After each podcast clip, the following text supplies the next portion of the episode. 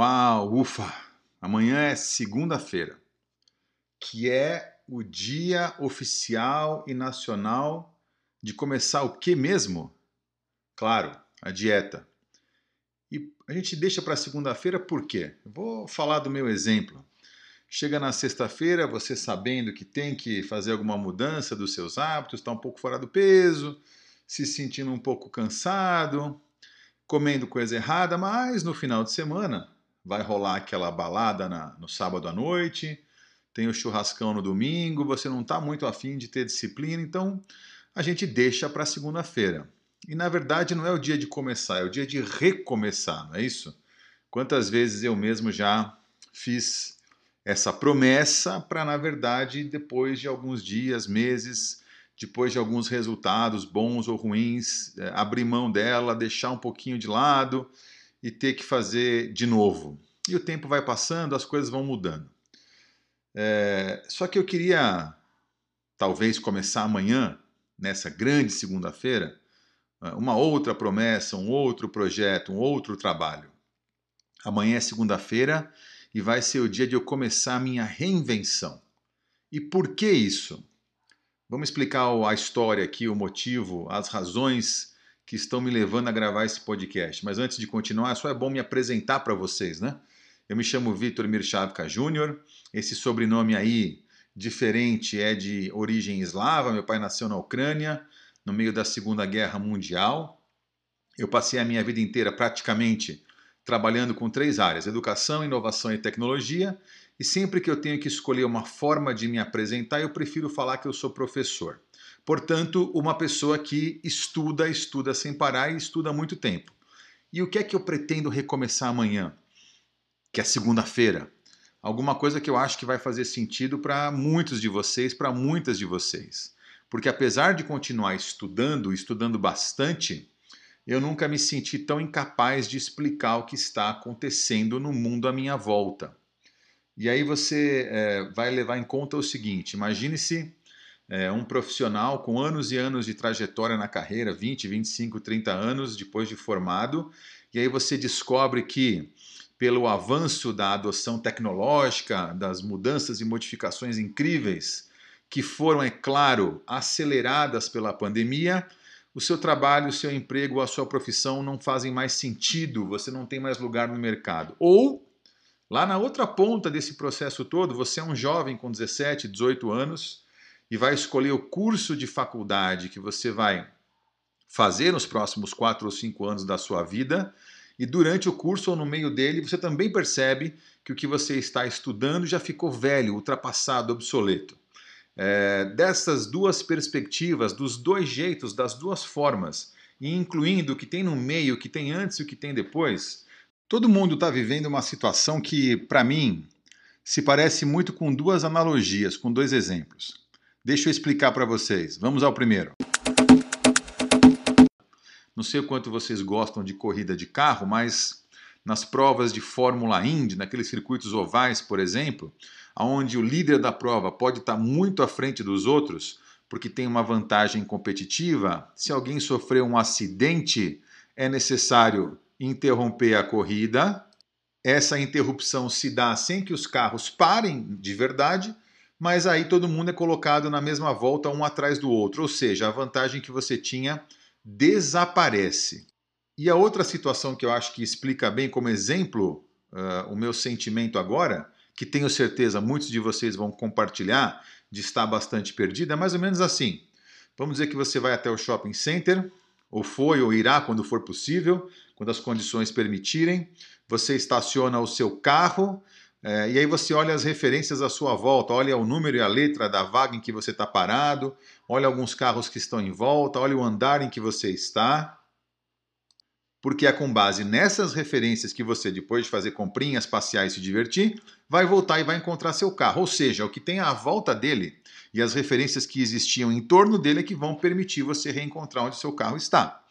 Aí imagina o seguinte: você vai, faz tudo isso que você tinha programado no shopping, volta lá e tudo que tinha em volta não existe mais ou está diferente. Como é que você acha o seu carro? Que tipo de, de ponto de apoio você usa para encontrar aquilo que você dava como certo ou como garantido que era a existência física do seu carro. Agora transporte isso para as mudanças que aconteceram no mundo nos últimos 15, 20, 30 meses, quem sabe, mas especialmente no último ano, e o quanto essas mudanças transformaram as referências que havia em volta de nós e como é que essa mudança faz com que nós, a nossa identidade, a nossa relevância, o nosso sentido e o nosso significado tenham que ser transformados ou reinventados daqui em diante. São essas dúvidas e inquietações que estão me levando a gravar um pouquinho do que eu estou pensando ou sentindo, quem sabe até num esforço terapêutico. Dizem que quando a gente põe para fora, a gente consegue desabafar e tirar o peso das costas, mas nesse caso aqui, só pôr para fora e desabafar não vai ser suficiente para alcançar dois objetivos. Primeiro, reinventar a minha identidade, seja ela pessoal ou profissional, num mundo que está passando por momentos, para usar aí a referência mais famosa da Disney, momentos trágicos e mágicos ao mesmo tempo, e reinventar minha relevância para continuar daqui em diante. É, eu preciso, é claro, declarar aqui o meu mais profundo respeito por todas as pessoas, famílias e empresas que passaram por situações muito difíceis durante a pandemia e, pela, e por aquelas que ainda vão passar. Conheço gente próxima ou não tão próxima, de convívio ou de ver notícias, que perdeu familiares, perdeu família, perdeu negócios, mas eu também quero sugerir que para essa segunda-feira é, metafórica ou de verdade, que a gente vai utilizar, que eu vou utilizar para começar a minha dieta de novo e para começar o meu processo de reinvenção, uh, vou sugerir que a gente adote uma perspectiva positiva, que é o mínimo que se pode fazer. A perspectiva positiva de lembrar, inclusive, que nós vivemos numa época em que coisas inimagináveis podem ser feitas e às vezes muito rápido e com custo muito baixo. Inimagináveis para quem vivia há 20, 30 e o que dizer quem vivia há 100, 200 anos atrás. Então, ao mesmo tempo em que estamos passando por uma grande transformação, uma incrível transformação, vivendo coisas muito complicadas, eu acho que nós estamos à beira de uma época, de uma era, em que feitos sensacionais vão começar a se acumular mais ainda.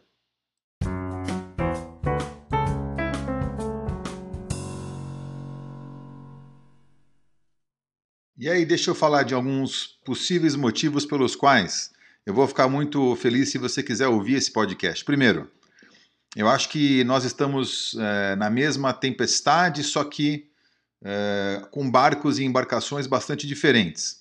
Mas uma coisa é fato: todo mundo está compartilhando dos mesmos desafios. Então a ideia é nós co-criarmos soluções. Eu não pretendo ficar falando sozinho aqui.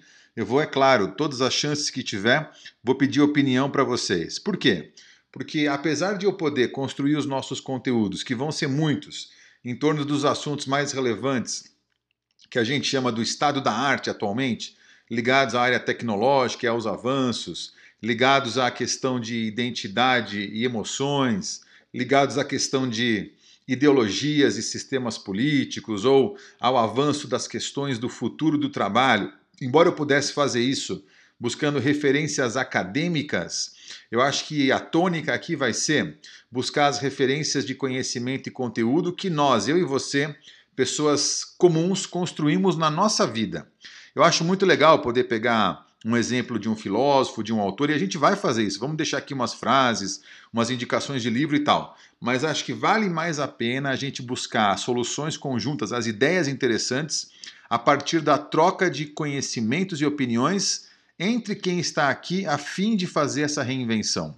Então, se o objetivo é comum, porque o mundo mudou, de nós nos reinventarmos, vamos buscar fazer isso a partir das nossas, das nossas próprias referências. Eu vou falar bastante, vou chamar convidados para debaterem aqui, mas a questão, a intenção é ser muito prático, ou seja, apontar caminhos que nós podemos seguir amanhã, na segunda-feira, até porque acostume-se, daqui em diante vai ter muita segunda-feira no meio da semana, porque as coisas estão mudando rápido demais, e a gente vai precisar fazer essa promessa e levar adiante, não só da dieta, é, mas da nossa própria transformação, acostume-se. Então é pegar esse caminho da segunda-feira da transformação para nós encontrarmos sugestões e ações práticas que todo mundo pode empreender se quiser.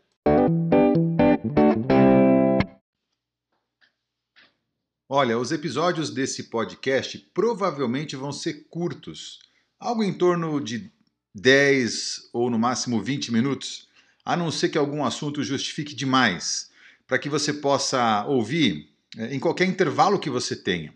Então aqui a, a, forma de a gente se comunicar vai ser essa, bem direta, bem rápida, bem livre e bem prática, para poder concentrar a mensagem em um ou dois assuntos, no máximo por vez. E para esse primeiro episódio, eu acho que a, a reflexão mais importante que eu quero deixar e propor para todo mundo é a seguinte, até porque nos últimos 20 anos, pelo menos, eu tenho pensado sobre isso e agora é praticamente obrigatório que todo mundo pense. Você já ouviu falar do conceito de competência essencial? Deixa eu te explicar o que, que vem a ser isso na minha visão, porque tem várias formas diferentes de definir, mas é mais ou menos assim. Competência essencial é toda aquela que só pode ser feita por um ser humano. Ou seja, aquilo que você e eu fazemos, que uma máquina, um robô um sistema não são capazes de fazer.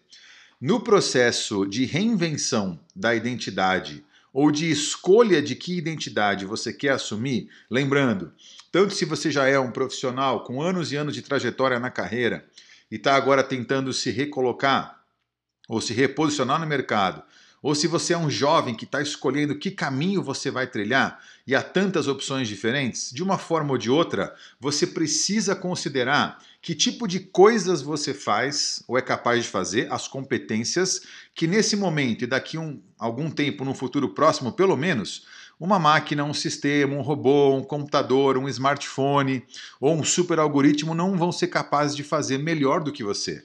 Porque a resposta a essa primeira pergunta ela tem que servir de base para você traçar o seu perfil daqui em diante.